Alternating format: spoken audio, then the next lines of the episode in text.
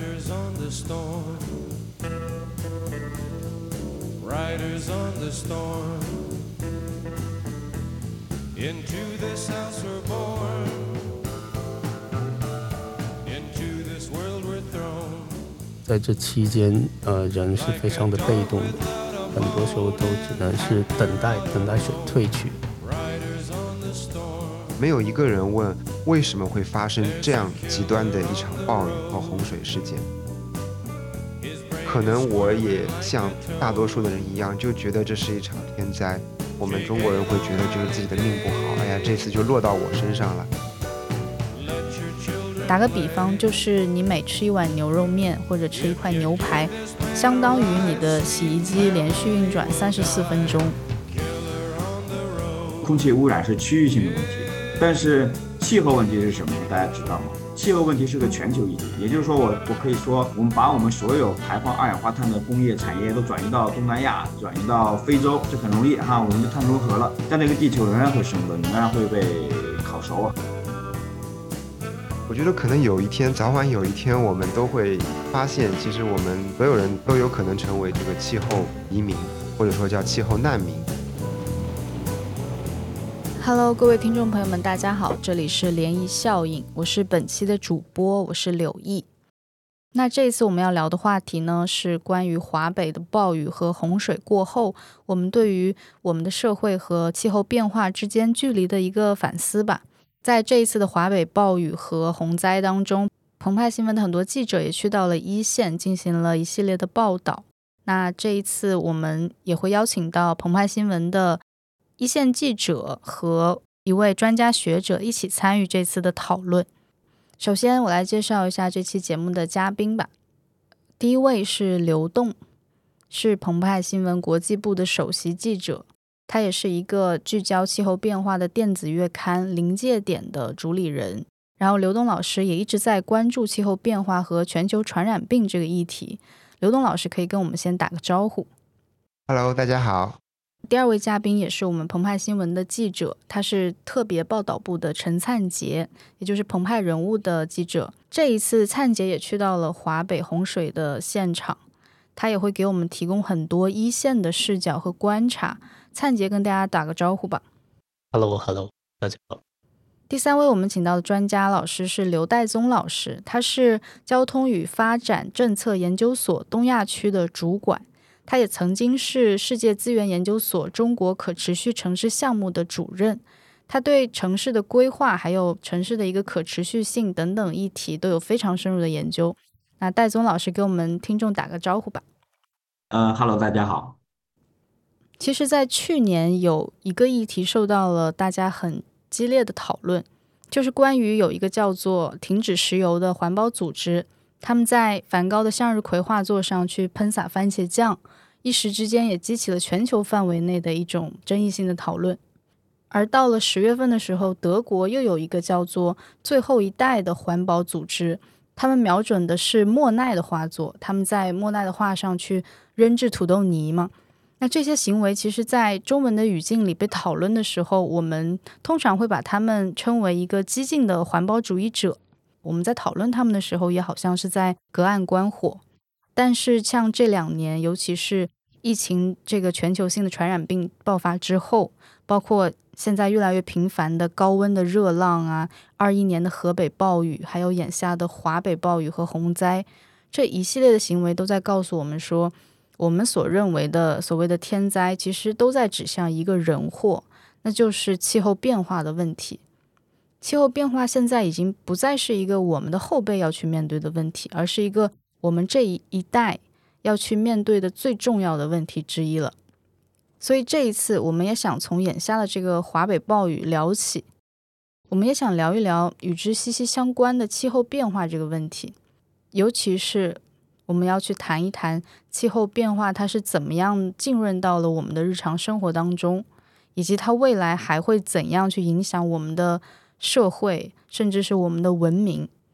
那首先就邀请。灿杰来跟我们讲一讲他这一次在华北的一些一线的见闻吧。灿杰作为一个个体以及一个记者，这带着这两种身份去到一线，你对灾难的那种身心的感知和感受是什么样的？可以跟我们说说看。嗯，就对于这次华北洪水暴雨这一次的报道，可能大家印象更多的是集中在呃七月二十九到八月一号期间的呃北京门头沟、河北涿州涞水，包括汤家庄这些地方。那与此同时呢，是河北当时已经启用了七个蓄滞洪区，然后同期已经开始或是完成了这个人员的转移。但相应的，它关注度会比较低一些，因为它相较于灾难现场，它本身是有所准备，然后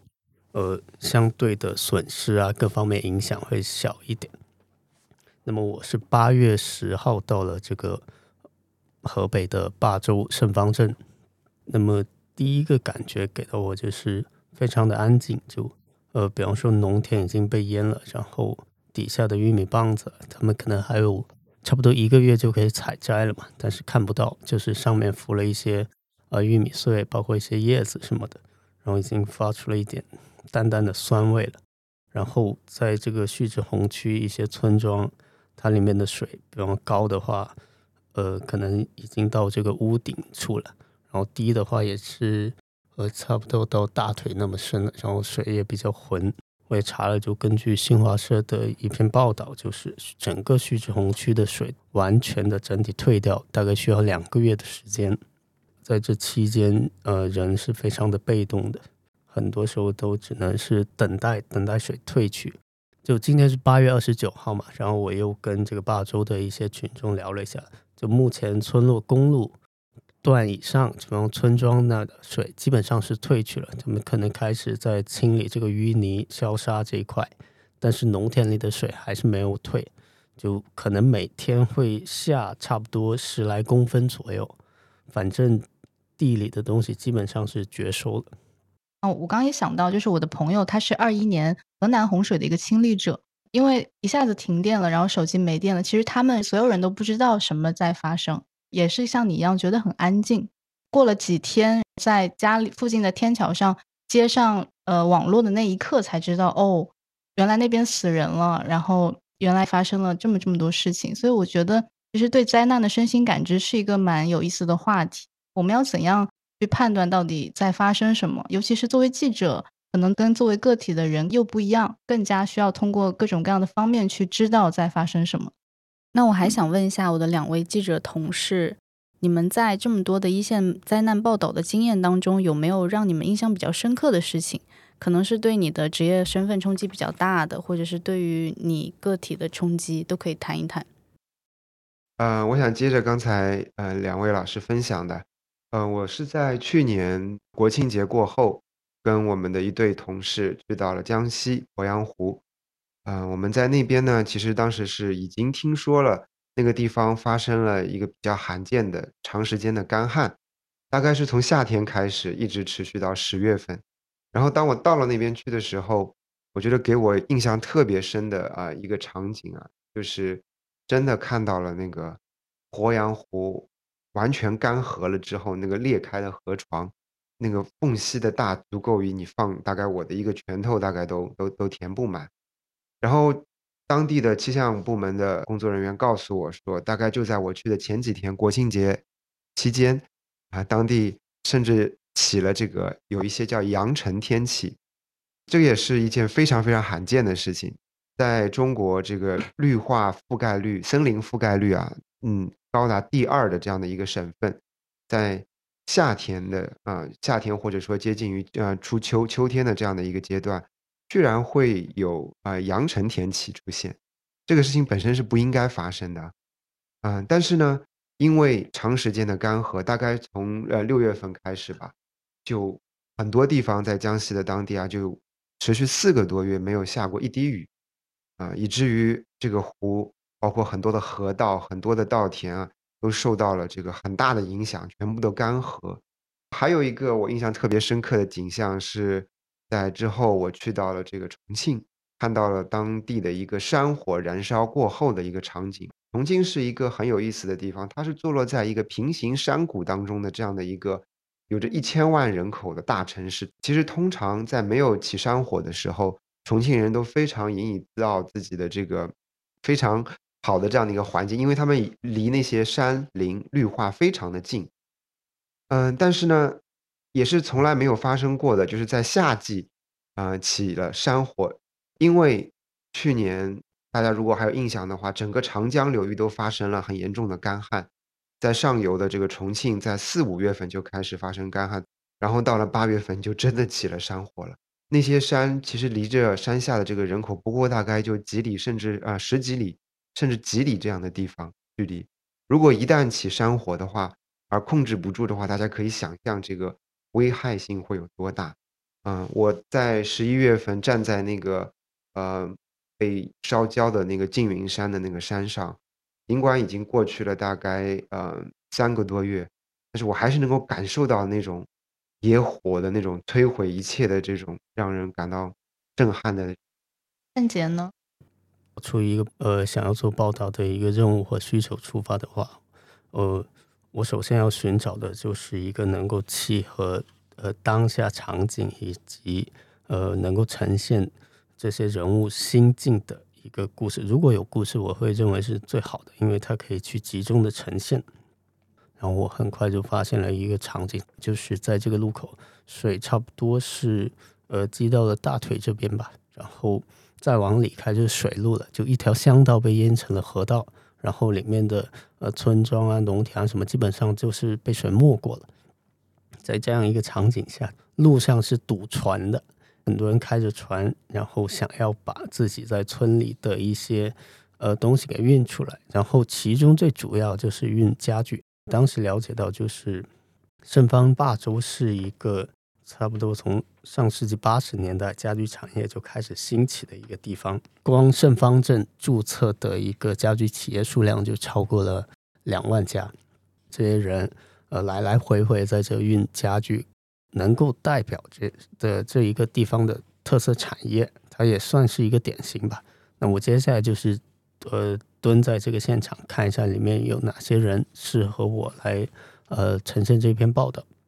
到了晚上了，差不多十点多，还会有一个家具厂的老板，他一个人雇了三条船，在那来来回回的运，然后整个现场已经完全暗了，就是一个大货车在那里接货的，他两道光柱这样打开，然后一片漆黑的马路上，这两道光远远的打开，然后船就从远处踩着这个水呃过来。这时有个场景是让我印象比较深刻，就是差不多九点半了，突然下起了雨。就对于呃刚经历过华北这次暴雨，包括旭日红雀这些人来说，呃一场雨突然来是会突然让整个气氛变得比较紧张的。这个时候，这时有个人就爬上这个车顶子，然后就说快一点，不然呃大家拉的这车货就废了。然后就把这个雨布往外抛开，大家很明显就是开始比较紧张的把这些货转到车上。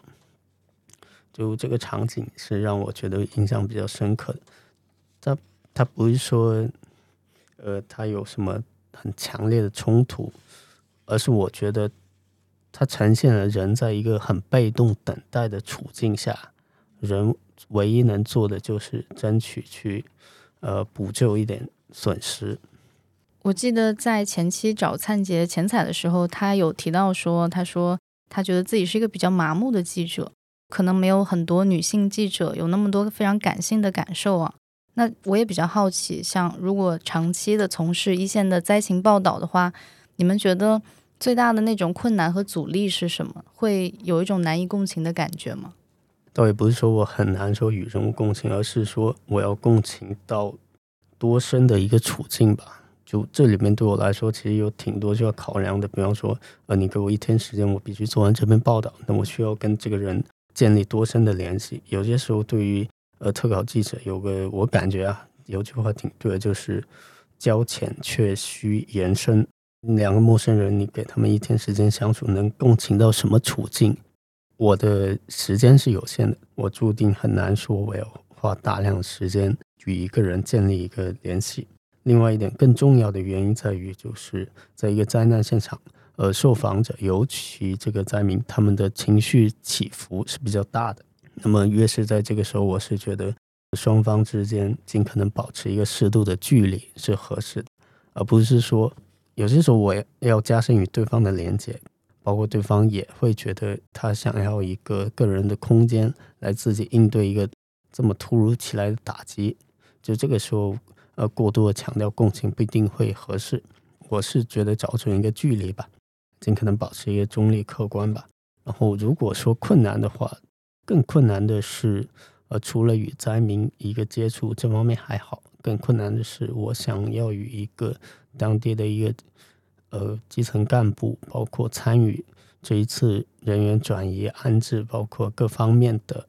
呃公职人员去聊一下，在这个过程中他们经历了什么。然后有哪些地方他们就或许觉得可以改进？这方面我是觉得是最困难的，因为他们天然就会有对呃记者的不信任，甚至也拒绝沟通，就是他会有一种敌意在里面。对于呃从呃基层干部层面也好，呃一些正一级甚至再往上的官员的一个眼中来还原，从他们眼中来还原这场灾难的话。会相对比较困难。我的这方面的感受跟灿姐有一些不同啊。嗯我觉得对我来说最大的嗯困难也好，阻力也好，是来自于认知方面。嗯，就嗯是首先是对于嗯这些事情的认知。当越来越多这样的极端天气事件在不断发生的时候啊，其实我们可能一开始啊都会呃非常关注啊这个事情的本身。嗯，但是随着这个事情结束，哦，我们的报道很快就会迅速的消失，啊，大家的注意力就会又移到下一个新闻热点。但是我们没有意识到，其实导致这样的极端事件的背后的一个很重要的根本原因啊，就是气候变化，它并没有停止，它不会随着我们的报道，也随着这件事情的结束而结束。那这也就意味着，未来一定会有下一场极端事件在另外一个地方发生。但是很多时候呢，我们就是忽略了这样的一些根本的原因，也忽略了这样的一些，呃，这些事件背后的这些联系，呃，所以我自己以前也是，很多时候仅仅把这些极端事件当做一些，呃，突发的灾难，呃，社会新闻来报道，而没有更多的去思考这个背后，嗯，为什么会发生这样一层的原因，就更不会去想我们如何更好的去防范这样的事情发生了。当越来越极端的事件在不断的敲醒我们的时候，我会觉得这是一件非常遗憾的事情。对，但有的时候呢，自己也会觉得很无力的，不知道该怎样去很好的突破。刚刚刘栋老师已经提到了气候变化的这个问题，那我也想跟听众朋友们科普一下，暴雨和气候变化之间到底是一个怎么样的联系。其实我们能够很明显的感受到，其实每一年的台风的数量可能并没有明显的增多，但是台风的路径是一直在往北移的。科学数据表明，气候它每上升一摄氏度，而大气中的水分就会增加百分之七。全球变暖就会影响到大气的环流模式。我们知道，在温带和热带之间，温度的梯度是在减弱的。这也意味着热带气旋它可以更加有效地把海洋当中的水汽输送到更远的纬度更高的、更内陆的地区。这也是为什么华北会出现特大暴雨这样的情况。那我也想问一下各位老师，大家是从什么时候开始有明显的感觉，觉得气候变化已经与你这个个体息息相关了？啊，因为我之前呢，在这个世界资源研究所工作，我们就是全球第一家呃气候类的智库，所以我的工作关系哈会接触到很多气候方面的议题。呃，然后我个人感受是因为我是个南京人，然后来到北京，我现在越来越觉得北京的气候很像我小时候在南京长大时候的气候，就明显能感受到一些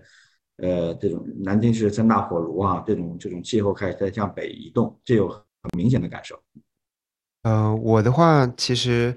最初让我开始注意到气候变化与我们相与我相关，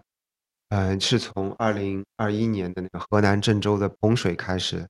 我记得那一次我在采访过程当中，我有一个采访对象从北京去到河南的一个志愿者，他跟我呃说了一个事情，让我印象特别深，就是他说所有他遇到的人，不管是志愿者还是受灾的人，没有一个人问为什么会发生这样极端的一场暴雨和洪水事件。那这个问他的当时的这个回答，其实引发了我的很多的思考，因为可能我也像大多数的人一样，就觉得这是一场天灾。我们中国人会觉得就是自己的命不好，哎呀，这次就落到我身上了。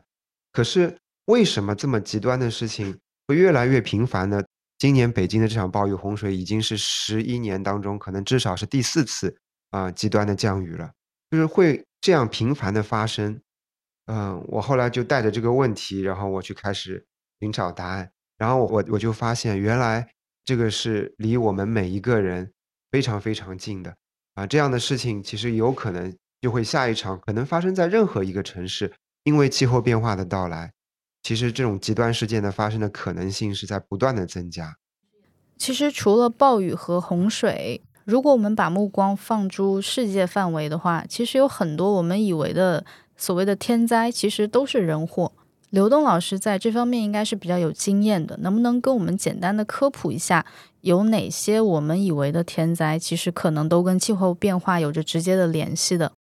我们并不是说所有极端天气事件都是气候变化导致的，但是毫无疑问啊，气候变化呢，它正在使着各种各样的极端天气事件发生的频率在不断的增加，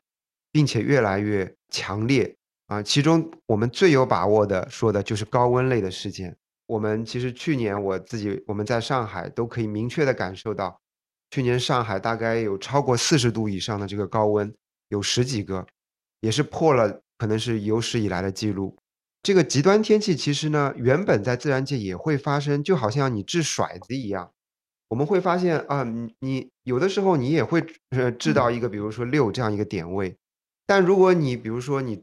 掷六次，可能你以前是有一次是六，但当你现在掷六次，有三次、四次，甚至更多的次数都是六的话，那你就会发现，哎，是不是有些地方出了问题？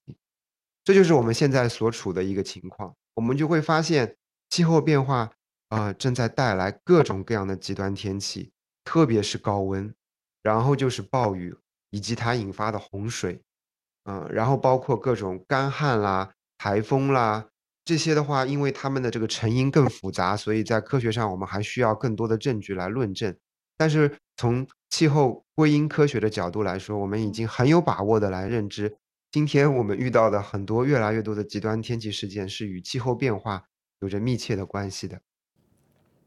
英国有个科学家叫费雷迪奥托，奥托他就是一个气候归因学科的一个像创始人一样的角色。而气候归因学科，它其实就是帮助我们去归因，让我们去知道极端天气事件的发生背后到底是哪些人类行为在加剧这种事件的。这样说可能会比较抽象，那我这边也会提供一个很小的数据来帮助大家去理解我们的行为是怎样的去左右了气候变化的。比如说，我们现在每天都在吃肉嘛，而很多人会觉得说，温室气体的排放主要是来自于交通。但其实，像甲烷啊、一氧化二氮、二氧化碳的排放，其实很大部分也来自于我们的畜牧业的发展。畜牧业的发展所排放的温室气体的比重是非常高的。有一个具体的数据是，我们每生产一公斤的肉，就需要排放三十六点四公斤的二氧化碳。打个比方，就是你每吃一碗牛肉面或者吃一块牛排，相当于你的洗衣机连续运转三十四分钟。相当于你的空调连续运转十六分钟。当然，这样说不是为了去道德绑架所有人，让大家都去做一个素食主义者，而是帮助我们去理解我们的日常经验到底是怎么样非常细微的去影响到了气候这个问题的。我觉得像这种非常清晰的认识是必要的。我们首先要知道到底是怎么回事，那才能帮助我们在日常生活中去做更加多的一个决定和判断。刚刚我们说完了气候归因，那接下来我还有一个很想问的问题，就是当气候变化已经成为了一个不可逆的趋势了，那么除了极端天气和自然灾害之外，气候变化还会怎样去影响我们的日常生活和我们的社会啊、政治啊、经济啊、文化？比如说，气候变化这些年是不是已经对我们的城市规划造成了一些影响？这方面，刘代宗老师可不可以跟我们分享一下一些具体的案例呢？这个气候议题呢是一个非常庞大的议题，它是呃很重要的全球议题。我再来聊一下全球议题的意思呢，就是就大家可能会想很多相关的这种自然灾害啊，比如有这个空气污染，你们觉得空气污染是不是全球议题呢？是。对吧？你们觉得是？但其实空气污染是区域性的问题，也就是说，中国的空气污染可能最多像韩国人或者日本人会来帮我们植树造林处理一下。这个污污染物它飘不过太平洋，不会影响美国啊、欧洲，是他们对中国的空气污染可能没有那么大的兴趣哈。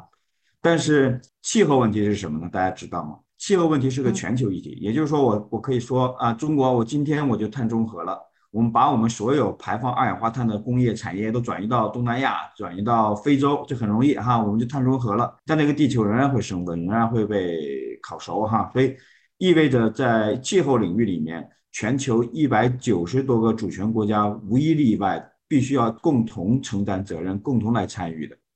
这个大家理解了哈，所以这个就是说，呃，气候议题有它的复杂性，但这一百多个国家看它有经济发展阶段是不一样的，它碳排碳排放是不一样的。它碳排放的历史阶段是不一样的，所以如何承担这共同又有区别的责任是非常复杂的一件事情。所以气候问题背后，它其实有很庞大的这个这个政治议题哈。呃，但话说回来，说城市，呃，气候呢，我主要是这个温室气体。呃，这个在按照 NASA 或者按照我们之前的这个这个测算呢，可以看得到哈，城市呢是主要的气候的排放的场所。也就是说，如果你有个卫星从天上，嗯，通过各种各样的手段往下一拍，你会发现很多呃温室气体是来源于城市的。尽管呢，它可能这个它是从这个城市的这个地理边界之内排放出来的，所以城市是很大的这个消耗消费者。因为很简单，大量的资产、人员都在城市里面，所以从消费端来看，也就最终排除二氧化碳这个气体的地方来看，这里面有有一些这个城市治理的上面的问题是非常。具有挑战的，因为我们国家这个城镇化速度是非常快的，然后这个历史也不是很长，我们的城市呢也反反复复经历过各种各样的规划，各种各样的这种思想的影响，所以最终形成了今天的一个中国城市大概的情况。然后我们很多城市的建设呢是基于历史经验的一种建设哈，而恰恰出现的气候问题呢，它并不是历史经验的。对吧？所以可能气候问题以后严重了以后，都比如说像中国这种风水的这种思想，可能都会被影响。就是因为当你加快了循环，这个气候升温了之后，你很多的地理气象的条件是在发生改变的。但我们是通过经验来建设，快速的建设我们这个城市的，所以这个其实是一个挺重要的问题啊。就比如说，呃，中国的一个具体数字还不知道啊，在美国跟联合国都有一些很清楚的。这个信息哈，呃，美国最近的评估来看的话，它五十年一遇的这种洪水的发生的概率，呃，提升了大概百分之三十六。然后联合国认为全球来看，五十年一遇的洪水的概率提升了大概百分之二十左右哈。所以也就是说，你看就等于打了个折，打了个八折，五十年一遇的可能未来也就是四十年一遇了，对吧？所以，但是在我们国家的整体的规划建设里面，可能我们的这个。标准这个规范可能还是按照传统的啊六七十年代的七八十年代的一些思想来建设这些标准规范，然后按这个来制定我们大规模的基础设施的建设。所以这个其实是一个挺重要的挑战，就是我们能不能真正的适应好这种气候变化带来的方方面面的影响。就像刚刚刘老师说的这一点，其实就解释了为什么我们现在的这个基础设施的建设。比如说排水系统啊、城市规划啊，它不足以应对极端天气的出现。刘代宗老师刚刚也说到，城市它是按照历史经验来建造的，而气候变化它又是一个非常急速的在加剧的一种趋势。那在这种矛盾当中，我们要去怎么去平衡这一点呢？我们既有的城市系统，它可以做一些什么去应对，或者说一定程度上去缓解这种灾害的影响吗？其实挑战还挺大的，所以呃，在气候学里面有两个主要的领域，一个叫做气候的减缓，一个叫做气候的适应。所以我们可能国家谈减排、谈低碳这些呢，都是叫减缓啊。但是适应就是要居安思危，你就说气候升温一点五度了、两度了会发生什么情况？然后我按照这种最坏的情况做好城市对气候问题的这个适应。所以。这两年呢，我们需要开展更多的有关气候适应领域的这个工作跟投资，让我们的城市呢更加灵活，更加好的准备好迎接各种各样的气候带来的挑战。可能我们今天聊的很多气候的问题，很显性，就很容易被看到的就是洪水。呃，但其实这个气候带来的灾难远不止于此哈。就比如说很简单，其实告诉大家，在欧洲也好，我像在中国也好哈，死于气候升温带来的这种高温天气的人口是要远多过于死死在洪灾上的，这在欧洲是非常明显的哈。但是我们其实看不到它。就很多因为升温炎热天气死亡的人，可能在我们这个国家的这个记录里面，可能死于心脏病啊，死于血管啊，你就没有人认为他是死于高温的，对吧？所以你就不一定会重视这个温度。但是在我们做气候适应性的时候，我们其实就需要把这些气候升温带来的一系列的影响都要考虑在内，然后让我们的城市更好的。应对好这种高温热浪、这种洪水，呃，有的时候代表空气污染、飓风、海啸、台风这些更多极端天气啊，甚至还会带来这个这个干旱、粮食问题。所以，这可能都是我们需要更深层次的去思考、去更好的准备。所以，呃，需要从战略层面上面需要把气候适应性的工作纳入到这个整体的战略规划里来。刚刚刘代宗老师讲到了这个城市的气候适应性的问题。我觉得蛮有意思的。我可能作为一个外行，我能够想到的是一些，比如说在公共空间方面的设计方面，我们能够做的一些具体的措施。比如说，我们是不是也应该去考虑，在极端的高温天气下，那些家里没有空调的人群，他们应该在怎样的一种公共空间里去消暑啊、去避暑啊之类的？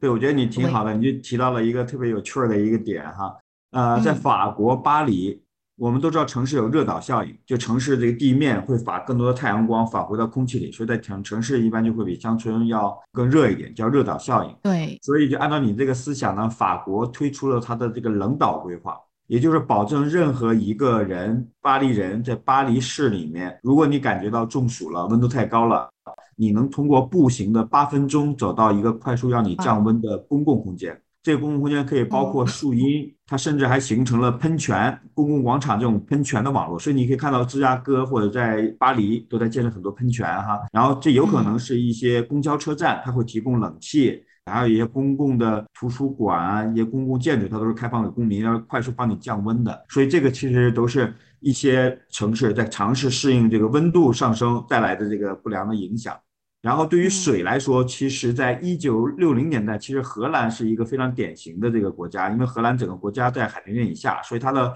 一九六零年时代，它的这个洪水要远胜过今天这个京津冀的这个洪水带来的这个灾害。所以荷兰呢，痛定思痛，进行了全国性、系统性的针对这种海平面上升、洪水水的问题的这个适应性的设计。荷兰它有些房子啊。甚至是可以漂浮的，我听他们说还有那个农场也可以漂浮，农场我没看到过哈，那房子是可以的。洪水来了以后，它有个轴承，你就摇啊摇啊，整个房子就升上去了，然后洪水就从房子底下过去了哈。所以它，然后未来城市的感觉，这这个都是现实的。你要看感要感兴趣的话，可以给大家看一些 video。然后它最新的一些荷兰的鹿特丹的一些设计师设计都叫漂浮城市，本身这个办公场所就漂浮在这个水面上或湖面上，然后它。通过底下的流水来帮助整个房屋来降温呐，形成空调啊。水是冬暖夏凉嘛，所以它整体上面它也能减少对这个化石燃料的依赖。然后它设计的还蛮巧妙的，所以它也不怕这个洪水来冲哈，至少相对来说更安全一点。所以他们有些农场为了养牛，它也不让牛冲跑，说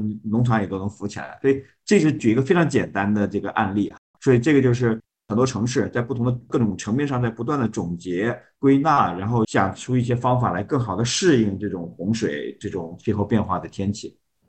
刚刘老师说的这个，就涉及到一个城市规划的一个立足点的一种波动吧。就像过去我们在城市规划的时候，考虑更多的肯定是怎样去容纳越来越多的城镇化之后的农村的人口，让他们能够进入到城市。然后怎么样的保障我们越来越多的汽车能够出行？考虑的是交通啊、人口啊这些问题。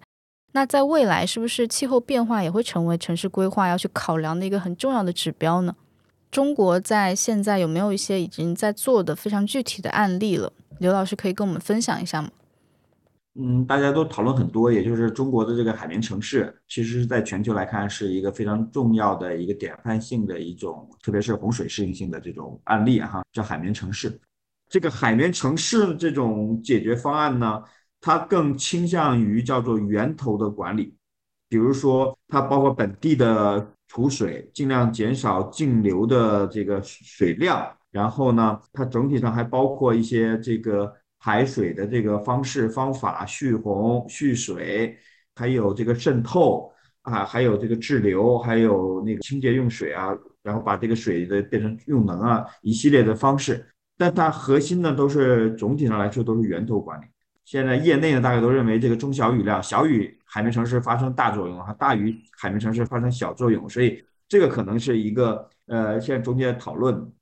我们一向都认为北方是旱旱是为主要的，南方是涝，所以中国才启动了一个巨大的人定胜天的这个项目，叫做南水北调工程，对吧？但这种工程，呃呃，随着这个气候性的变化，你会发现北方的这个降雨是越来越大了，这个暴雨特别多。然后北方的一个最大的问题跟南方相比，就是它缺乏末端的这整套的这个湖泊啊、河流啊这种系统，全是工程类的工作，对吧？如果我们只是做源头这些东西，它是没有办法应对这种这么大的暴雨的哈。这种大暴雨需要全过程的时候，你会发现整个京津冀地区你的这个河流网、河道网络、湖泊体系，它就没有办法容纳这么多，所以它就会形成这么大的这个灾害。所以这个都是今天我们需要应对这种新的气候变化，需要针对新的这种趋势的情况下，要重新思考我们对水的跟水的关系，呃，如何来治理水的这个方案，而不能。再依托于十年前、二十年前或三十年前这些传统的经验。刚刚刘代宗老师分享的很多都是我们对于公共空间的一些思考嘛，就是说在空间上我们可以做些什么。而我也想补充的一个信息是在政策的制定方面，我们还可以做些什么。最近在德国发生了一起非常有意思的案件啊，就是一个秘鲁的农民，他起诉了德国最大的化石燃料公司莱茵集团，因为莱茵集团它一直都是温室气体的一个主要的排放者，而温室气体导致的冰川的退缩呀，它可能会导致秘鲁所在的地方发生洪水的风险会增加，在美国也有类似这样的诉讼。很多底层的人群去控告那些大型的石油公司和天然气公司，因为他们在热浪当中其实是造成了巨大的灾难性的损失的，而这种灾难和损失都是要由那些贫困地区的人去承受。他们可能本身就生活在一个空气污染非常严重的地区了，而还要去承受这个热浪带来的问题，他们也没有办法住进一个防热功能更好的房子，所以。其实，对于这种脆弱人群或者说底层人群来说，他们在气候变化的趋势当中，其实要承担的东西是比富人要更多的。那这其实就是在加剧一种不平等的现象。所以，我也很想跟大家聊一下关于气候变化所导致的社会不公的这个问题。不知道大家对这个问题有没有什么观察或者想法？其实，气候变化跟我们刚刚经历的一个危机很像啊，就是新冠疫情。我们知道，在新冠疫情这场啊全世界全球性的危机当中，其实受到影响最大的人，恰恰是那些啊最脆弱的人群，贫穷的，本身有基础疾病的，啊没有太多的能力来为自己去增强这个抵御这种健康风险的这样的一个人群，他们可能是最后一批拿到疫苗的，呃，然后也没有能力去住进那些就是单独隔离的房间的。嗯，他们可能必须要去外面工作啊，不可能长时间待在家里的这样的一种情况，所以新冠疫情对于他们造成的影响是最大的。那气候危机在这一个从这个角度来说，我觉得是跟新冠疫情是有非常大的相似性，就是它也是有一个嗯很不平等的影响，对于那些造成气候变化问题。要负最大责任的人群啊，我们通俗的说来，就是有钱人群，或者说叫高碳排放人群，是他们对这个气候变化问题的这个产生的根源啊贡献的最多。但是呢，恰巧他们是受到影响可能是最小的一群人群，因为他们有能力、有资源啊，来很轻而易举的摆脱气候变化的影响。比方说。外面酷热高温天气，他们就可以很舒服的住在自己的别墅里面，很多天不用出去，衣食无忧。不像很多啊，我们有很多国家的建筑工人啊、外卖工人，或者说必须要去室外进行工作的那些人群，他们是对于这样的一场危机的这个抵御的能力是相对来说是比较少的，而且他们是对这场危机的这个责任相对来说呢也是比较小的，特别是我们知道在一些呃欠发达国家，在那些太平洋岛国，他们因为气候变化的这个影响造成的海平面的上升，他们的国家是直接面临着这个生死存亡的这样的一个危机，但恰恰他们是这样子的一群人，他们的在历史上的这个碳排放的贡献是最少的。嗯，所以我们会发现这种不平等性让人会觉得，我个人会觉得是其实是一个非常大的一个值得去关注的问题，在国际上我们称之为叫气候正义问题。无论是我们刚才戴宗老师说的，我们在减缓上面，还是在适应上面，其实我们都会面临着气候正义这个问题的这样的一个追问。也就是说，我们所有国家所有人都面临气候危机。但是我们的责任不一样，我们的贡献也不一样。但是到今天，我们所有人都必须要来解决这个问题。那么我们该怎么办呢？那这个时候大家就会开始有争吵，这个时候就会开始有推卸责任。而我觉得其中一个最大的问题之一啊，就是忽视那样一群贡献最少但是受影响最大的人群，他们的利益。啊，我们说一个国家也好，一个社会也好，一个文明的高度也好，其实是看他对于这个社会当中最弱势群体的关注程度的这样的一个水平的。啊，如果我们不能够在气候问题上面很好的照顾到我觉得弱势群体的利益的话，那其实我觉得对于我们整个人类文明来说，我觉得是一个非常大的一个问号，或者说是一个非常大的一个怎么说？我觉得是一个挑战吧。从这个角度来说，我会觉得气候正义值得我们每一个人去思考。所以，我觉得我们去讨论气候变化的时候，其实也是想要去揭示一种新型的社会的不公平的现象。我也想分享一段我刚刚提到的那个英国科学家奥托的一段话。他在接受澎湃采访的时候说了一段非常悲观的话。他说：“富裕人群可以轻而易举的去规避气候变化的影响。”我认为这就是为什么什么都不会发生的原因，因为我们生活在一个为少数人谋取最大利益而损害大多数人利益的世界里，气候变化更是如此。富人应该为气候变化负上最大的责任，这个是他的一个观点。刚刚我们也聊到了这个气候正义的问题，那我也想问一下刘代宗老师，现在我们在国际上进行气候外交的时候，有没有一些？新的一些应对的政策啊，或者是国际上的新的共识。本身呢，我不想把气候跟这些财富的阶级对立起来哈。在我们气候领域里面，反正就是实情实说。比如说你刚才所说的问题，其实在美国、在欧洲是有一个专门的行业，叫做这叫环境律师的，他是专门帮你做环境控诉案例的。这是一般是 NGO，所以。呃，你需要设计一种这种机制，有谁受益了？通过什么渠道能够去让这种制造问题的人形成一种，呃，这个付出的机制，所以环境诉讼。所以在美国呢，有有一家机构啊，反正我就不说了哈，基本上你雇了大概有一两千个环境的律师，然后大家如果在环境上感受到不公平，通过这律师是可以投诉那些化石燃料公司的啊。呃，核心呢就是。我们需要形成一种这种机制，谁付出的谁谁谁付出的这个代价导致的结果，也应该他由来由他来来修补这些东西，这才是维护一个最基本公平的哈啊，并不仅仅是都是富裕的人群。我说实话，呃，我所接触的我们的气候领域工作的工作人群里面，呃，大量的资金是来自于呃最富裕的那些群体的捐赠。比如像那个亚马逊的那个贝索斯，大概捐了一百个亿美金，专门是用来做应对气候问题的。然后，呃，像我们也曾经接受过像那个惠普两个家族啊，或者像那个比尔盖茨啊这些大的呃优秀的、特别有这种呃推动全球达成共识的这些大的这个这个有钱人，他们是愿意把钱捐赠出来支持我们气候工作的。所以这是第一块。我只是说要建立更公平的，并不一定你敌视有钱人就是不公平的哈，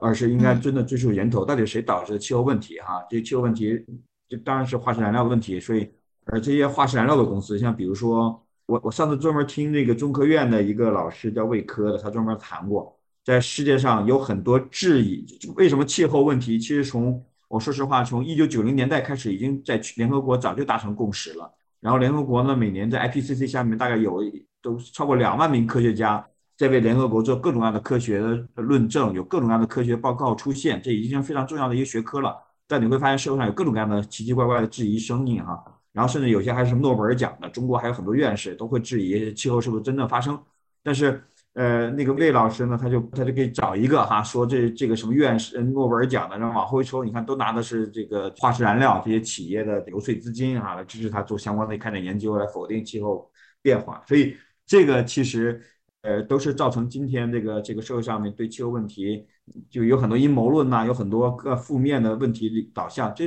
这是核心，我觉得是利益呃相关方呃这个之间的这个博弈的这个过程，是需要我们呃更多的思考如何能帮助这个正义的正确的这一方能够在这种博弈里面能够赢得社会的支持，赢得大家的这个支持。灿杰这段时间也在做关于旭日红区的一些报道嘛，那其实也有关注到一些工人他们在灾后的一个生存现状的问题。刚刚我们有聊到气候变化或者说洪水给脆弱群体造成的影响，你也可以分享一下你在旭志红区看到的一些情况。嗯，好的。我八月十二号那天去了一个中学的安置点，留在这个现场的主要是呃外来打工人员。当然，当时有一个阿姨就跟我说了一句话，就是我们走也不是，不走也不是。就呃，当时是八月十二号，也快开学了嘛，然后他们肯定是呃很难说一直在这个安置点待下去的。另外一点就是，嗯，他在这个工厂打工，或是如果我们对于一些小作坊啊、企业啊、工厂比较熟悉的话，就知道一般这种。呃，工人的工资他会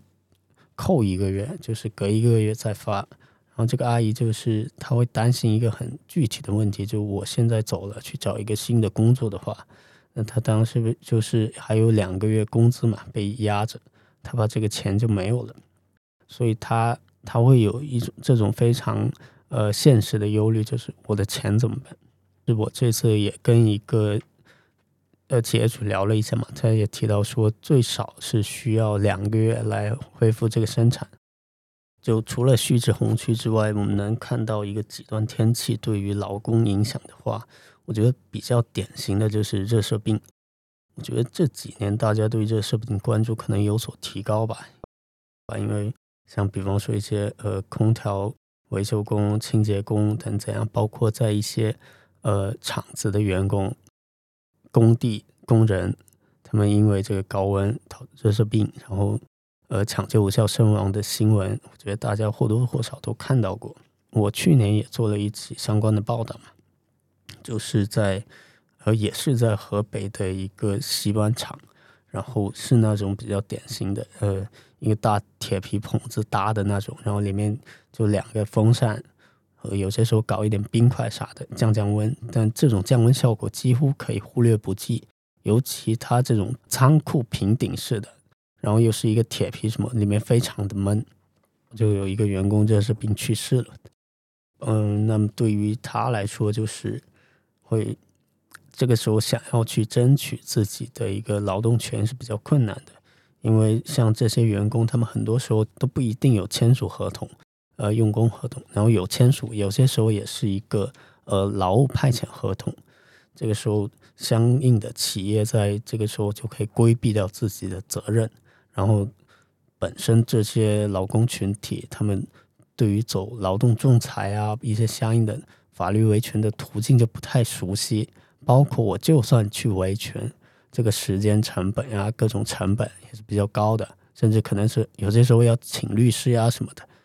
有些老公就会望而退步。我们刚刚聊到的这个阶级问题，可能确实是比较尖锐的，但其实刨除阶级和财富的这些部分，我们依旧有很多可以操作的一些空间的。比方说，关于避免热射病的一些常识，我知道现在有很多学术机构他们在做一个类似于提醒软件一样的东西，就是会告诉你在。户外温度到达多少度的时候，你不宜从事哪些具体的事件，算是会起到一个警醒的作用。比如说遛狗啊、跑步啊，它其实在户外温度到达一定的温度的时候，它是不能够做的。而在这方面，我们的科普其实是非常少的。我觉得这可能是一个比较值得推广的事情。我自己身边也有很多朋友，他们的宠物可能就是死于热射病的，但是他们完全不知道在那样的天气下是不能够去遛狗，以及不能够让狗狗去剧烈的跑动的。我觉得在这些常识层面，我们还是有很多很多空间可以去操作的。嗯，对，我想再补充两点。其实我们现在面临的一个问题就是，可能我们很多人时候，很多人没有意识到，我们现在越来越多的遇到了，比方说现在，啊，夏天高温来的越来越早，然后这个高温啊越来越极端。以前可能在我小的时候啊，三十几度算是高温，那今天可能我们觉得大概三十八度才算高温，未来也许四十度以上才算高。嗯，但是从医学上来说，其实，啊，我们很清楚的，就是过早到来的高温，对于身体的呃影响是很大的，以及过于极端的这个高温，其实人的这个生理调节是有一个极限范围的。如果我们再是用以前的一种对于这种嗯高温啊也好，或者说暴雨也好，各种各样的极端天气的认识来应对的话，那可能我们会，嗯，就很多人会觉得。我只要忍一忍就行了，高温嘛，谁没遇到过？我就特别是很多老人那些脆弱群体，也不太用空调啊，他们就会没有意识到，其实自己的身体已经处于在一个可能啊非常关键、危险的一个边缘了。更不要说很多的可能企业主啊，可能甚至我觉得，对，就是从企业主一个政府的层面，都应该整体的意识到，我们现在面临的这些挑战，可能已经不是以前的那种。我们必须要有新的一个规划措施，更高的强度来应对。戴宗老师有什么想补充的吗？就是我我也在思考很多这种机制性的建设，就是说，呃，我们去确实需要解决这种这种广泛性的问题哈。有很多人不能呃负担这样的损失。其实，在社会治理领域里面有各种各样的领域，我们都需要做这种二次分配，要照顾这种弱势群体，然后。也让社会变得更加公平，所以其实，在洪洪灾领域里面，其实也未尝不可引入一些现有相对比较成熟的，比如像保保险，我在好多地方都专门谈过，啊，引入巨灾险来赔付这个这种模式哈，就就可以由保险公司来根据啊洪水降雨量啊来设定它的保率，然后大家买保险就好了，就跟你房子着火的损失是类似的，所以，呃，这个可能是是我们今天要探讨的一些。呃，社会治理领域里面如何能够帮助这些呃更广泛的所在，就不不能最终所有东西都也都推给政府哈，让政府来承担。目前来看，政府也不具备这么高的赔付能力，最终还要回到老路，要建立更好的这种市场化、更公平的、更有序、公平的市场化原则，来引入社会力量，来帮助我们解决呃洪灾所带来的一系列的这个治理问题。刚刚我们一直在聊的是气候变化对于我们城市的影响啊，对于社会的影响。其实还有一个比较感性的层面，就是气候变化其实对于我们人类的情感也是会有一个影响的。举一个例子，比如说冰川消融对于被迫迁徙的这群人的影响，全球有潜在一千五百万人会直接受到冰川消融的影响。最近在看一本《纽约时报》的一个记者写的一本书，叫《灾异手记》。他在里面就专访了阿拉斯加冰川周边的一一个小村庄的居民，然后他发现大部分的女性村民对于迁徙这件事情最大的伤痛是，他们会觉得自己和海洋之间好像会失去联系了，而这种联系可能是他们的村庄文明中很重要的一部分嘛。所以我想说，气候变化它可能除了是阶级问题以外，它也是一个文明的问题。我也想跟大家聊一聊关于。气候变化对于我们的社会文明会造成的一些影响，大家有没有类似的一些见闻可以分享一下？对，那我先来说一些吧。嗯，其实我们知道，哦大概全球有一半的人口啊都是住在沿海地区的。那随着气候变化带来的这个海平面上升，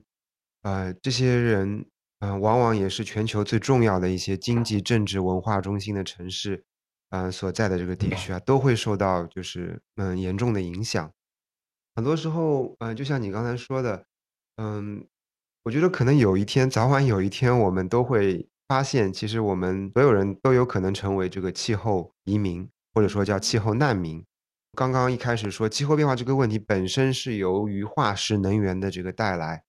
啊、使用啊、能够造成的。那可能我们今天我在想，也许也是到了一个啊、到了一个临界点或者一个转折点，就是我们不能够再依靠化石能源来继续啊、人类的发展，嗯、可能呃，我们今天在说的这个很多的新能源、清洁能源的发展和使用带来，啊、会带来人类文明的一个新的方向。啊，另外一方面，其实我也想分享一个比较感性的例子，就是我刚从啊、西北出差回来，大家都知道这个西北的丝绸之路啊，是我们呃中国包括整个人类历史上有一个很璀璨的文明的这样的一个记录。呃，我们去到西北的很多地方，像敦煌的莫高窟啊，还有张掖啊一些地方，我们就发现啊、近些年来随着这个气候变化的变呃气候变化的影响，在一些地区啊，嗯，造成了这个极端降雨、洪水事件的增多发生，给当地的人很多的一些文物啊，都带来不同程度的影响。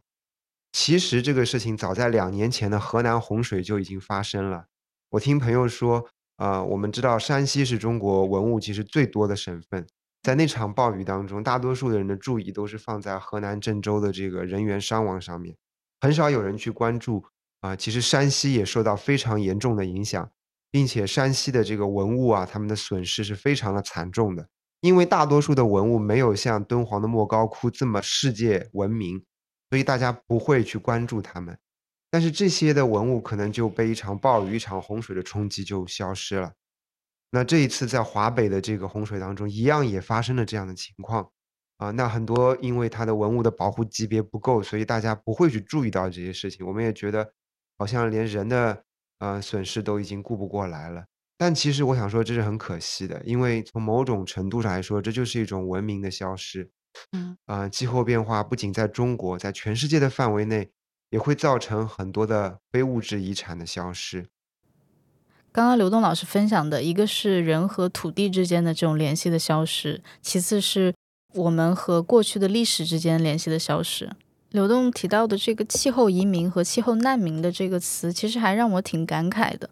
就好像它未来会是一种新的流亡模式吧。就像刚刚刘代宗老师提到的那种可以飘走的房子，好像未来我们人和土地之间的这种关系，其实是需要被重新定义的。至少我们和脚下的土地的关系就会变得不那么的牢靠了。也许未来我们所有人都会是气候的难民。灿杰之前也在疫情期间，其实也做了很多关于社区营救或者民间自救这方面的一些报道嘛。然后我也有一个比较好奇的问题，就是在疫情期间，据我的观察，其实，在微博啊、朋友圈等等各种渠道都开始兴起了一些民间的那种自救行为和自救组织，民间开始有意识、有组织的出现了一种新的救援模式嘛。那据大家的观察，你们觉得民间的这种救援行为在这次的洪灾中有没有发挥什么作用？呃，可能我们在城市当中，就可能一些呃在城市长大的，他可能会对一个词比较熟悉，就网格员。那它是针对于一些小区的这种就很细化的来对接或者是解决大家的一个需求的。那么在农村这块的话，其实是没有网格员这种概念的，尤其一些山村本身这个村可能呃人员住的就比较稀疏，比较少。在一个突发情况来临时，他可能一下子会把这种转移任务或需求，呃，转移到了这个基层群众，那也就那么多人，就他需要面对一整个村庄的人员的劝离，相应的工作量就会大挺多的。刚刚灿杰其实提到了一个非常重要的问题，就是在社区营救和民间自救这件事情上，乡村它相对于城市来说，它的网格化程度是很低的，这也是它救援效率非常低的一个症结所在吧。那像刘栋老师，其实在疫情期间也做了很多很多关于救援的报道。我有一个问题，就是在经历过疫情之后，我们的整个社会的营救方法、营救方式、营救效率有没有一个进步？这方面你有没有什么观察？因为我一直觉得疫情它其实在一定程度上让中国的很多的营救模式变得迅速的成长和成熟起来了嘛。其实我觉得新冠疫情这三年的确大家都经历过了嘛，然后我们也都知道，我们在这个过程当中，其实很多事情我们真的是 要靠自救的啊，包括企业，包括社会组织，包括公民。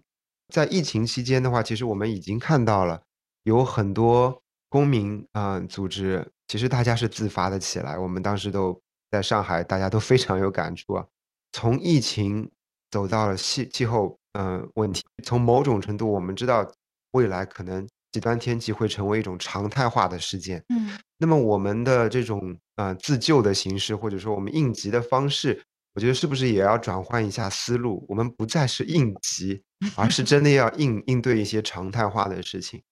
呃，我们国家其实从零八年的汶川地震之后啊，这个民间的救援力量就开始显现出来，它能够承担起来的一些责任。它是不容忽视的，啊，但从另外一方面，我们也看到，其实民间的这个救援力量在中国而言，还是有很大的这个短板和不足的，啊，这体现在他跟政府的这个信息的这个共享上面，体现在他的这个专业或者说他的这个总体力量上面，嗯，所以我想说的就是，呃，从疫情到气候变化，对我们的要求其实是更高了。因为我们面临的这个挑战和问题是更复杂了，嗯，所以我会觉得其实我们还远远没有做好准备，但我们至少可以从现在来思考这个问题，提高我们的意识开始。今天我们难得请到刘代宗老师嘛，所以我们刚刚聊到了说我们每个个体可以做些什么。其实我也我也在畅想，就是所谓的理想之城又是什么样的？就什么样的村庄或者说城市，它在应对。极端天气和气候变化的时候，是更加有韧性，或者说能够最快速的去恢复它的原本的那种样貌的。就是刘代宗老师也提到了这个韧性城市这个概念，能不能先跟我们科普一下什么样的东西叫做韧性，以及呃未来我们能够去设想的一一种韧性的都市是什么样子的？嗯，行，我我跟大家简单解释一下各种各样的这种城市的名字啊，比如说有叫可持续的城市哈。也叫韧性城市，也叫海绵城市。呃，首先呢，我来说海绵城市很简单，一听就理解是应对水的挑战的城市，对吧？就是降雨过大，它可以像海绵一样来吸收它，所以它是明显是对付水的。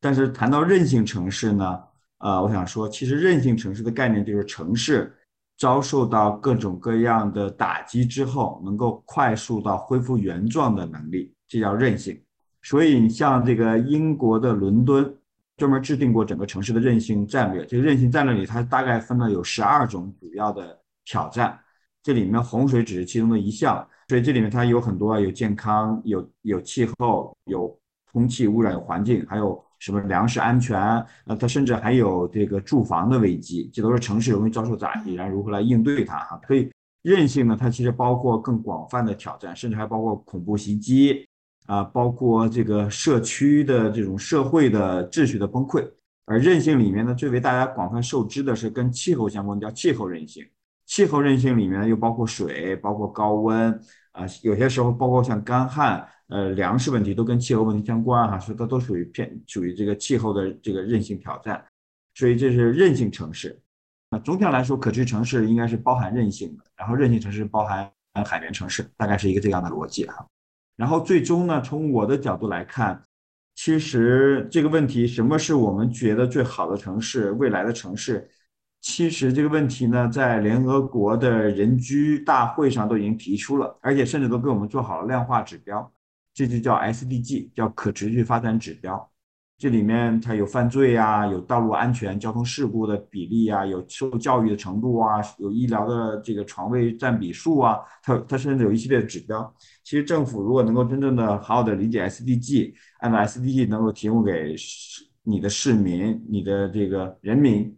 呃，类似的符合指标的这种生活，当然越高越好啊，但是你至少能及格，这其实就是一个美好的生活。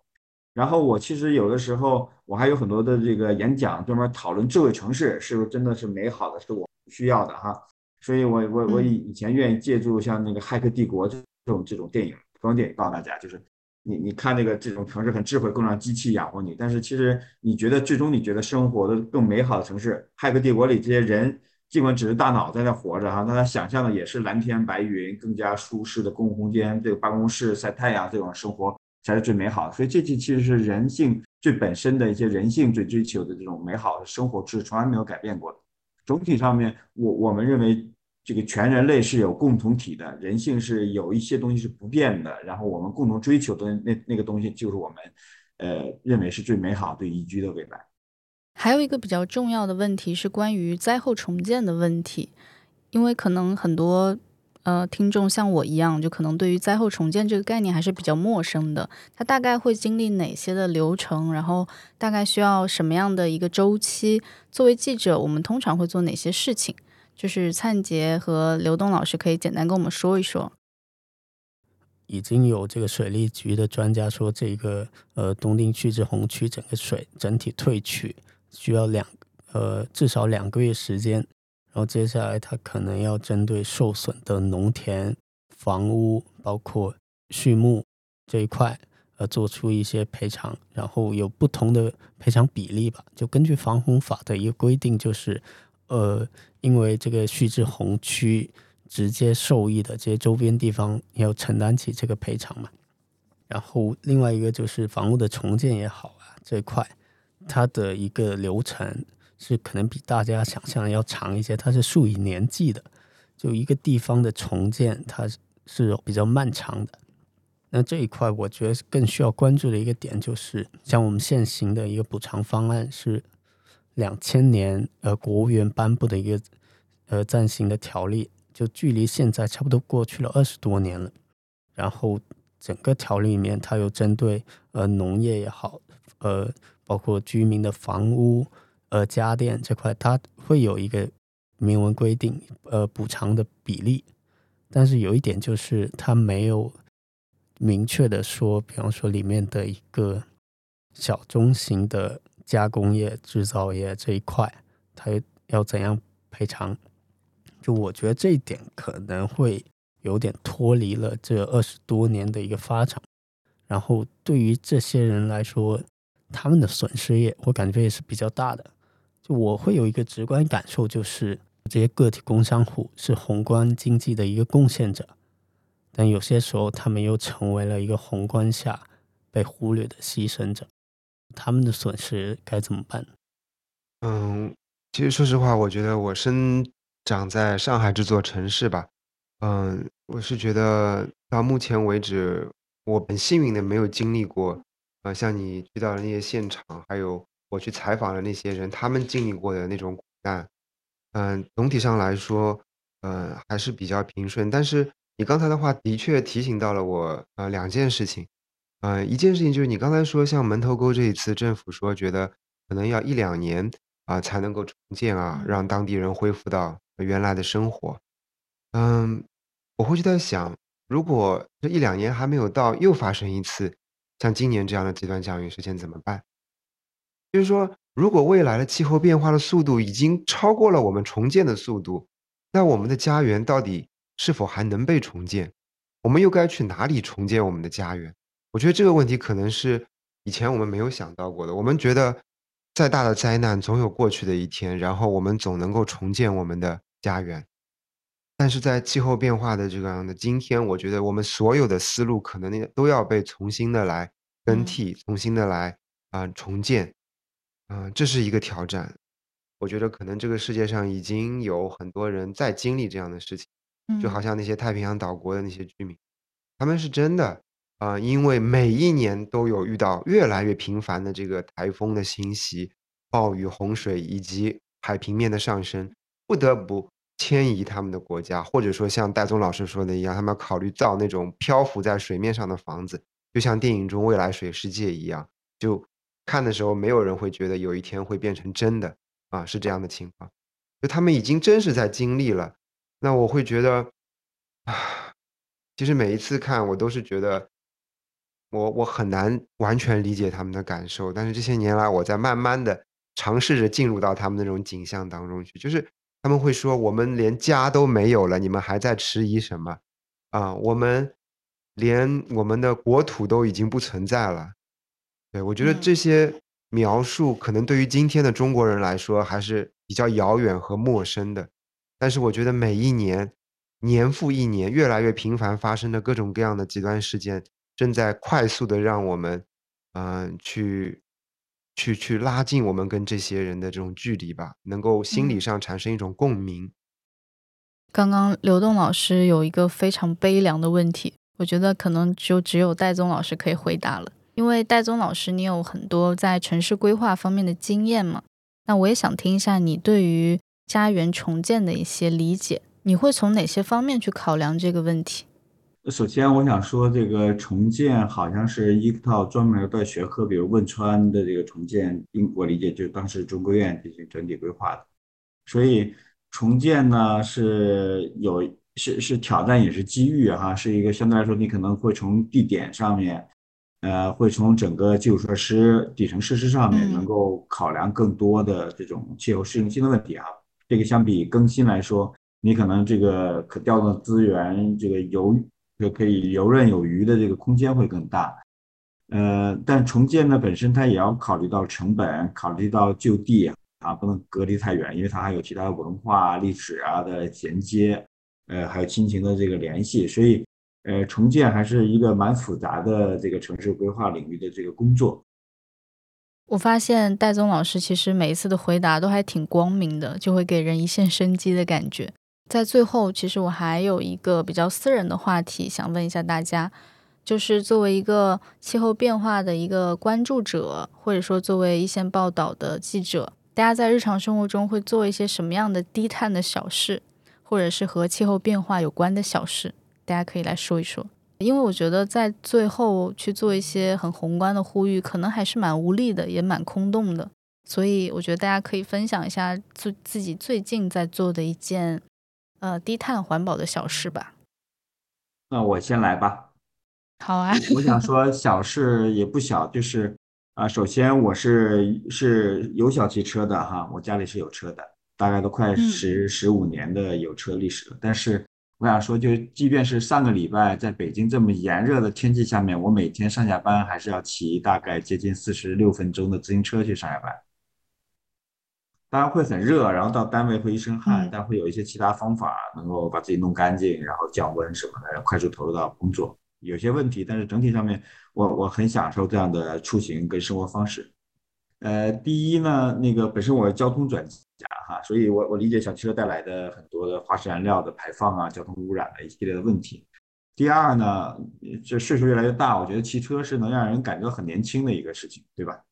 嗯所以你看你周边跟你一起等红灯的、跟你骑车的，哎，都是小年轻，你就觉得哎，一个年轻的群体啊，小还是个小伙子，骑车时候能很让我感觉是小伙子。然后第三个呢，自行车呢还是很自由的，而且它占的空间很小，所以我没有那种焦虑感。其实开车的时候给我很大的这个焦虑感哈，这个很容易发生车祸啊，这个蹭剐蹭啊，然后有很多拥堵啊，什么时候确实很很很很容易焦虑。从我家到单位四十六分钟，其实我大概每天都可以走不同的路径，然后每条路径呢能够给我带来很不一样的感受，这样我的这个这个通勤对我来说是一个很让我享受的事情。所以，但但是总体上来说，我觉得骑车啊啊最重要还能让我健康，这是英国的保险业说的哈，每个人每每天运动三十分钟是能大 幅的降低英国的这个这个医保的这个费支出费用的。蛋姐，嗯，就是因为我的生活是特别单调、枯燥、单调，发现这种生活，哎，好像也也挺环保的。刘东老师呢？我觉得我做了气候变化之后，我就注意到，因为我们是大概今年春节之后，我们公司搬了这个新的办公楼，对吧？呃，然后有很多的灯啊，平常白天我我就搬进来之后，我就会发现好像是二十四小时一直开着的。然后 我也我就为这个事情写信，我就问过我们的行政，我说是不是有人会晚上最后一个走的时候关？然后行政老师说好像不会，因为他不是最后一个走的。有的时候我早上是第一个来的，就发现这灯好像已经开着那边一个晚上了。嗯，嗯，那我也经常就是会看到很多的会议室，其实人没有在，灯一直开着，空调也一直开着。然后我会发现，其实我们大多数人不都是这样吗？会觉得在公司里边上班，灯开着，空调开着，这不就很正常的吗？没有人会去 care 它这些事情。但如果是在家里的话，大家可能就会有习惯性的去关。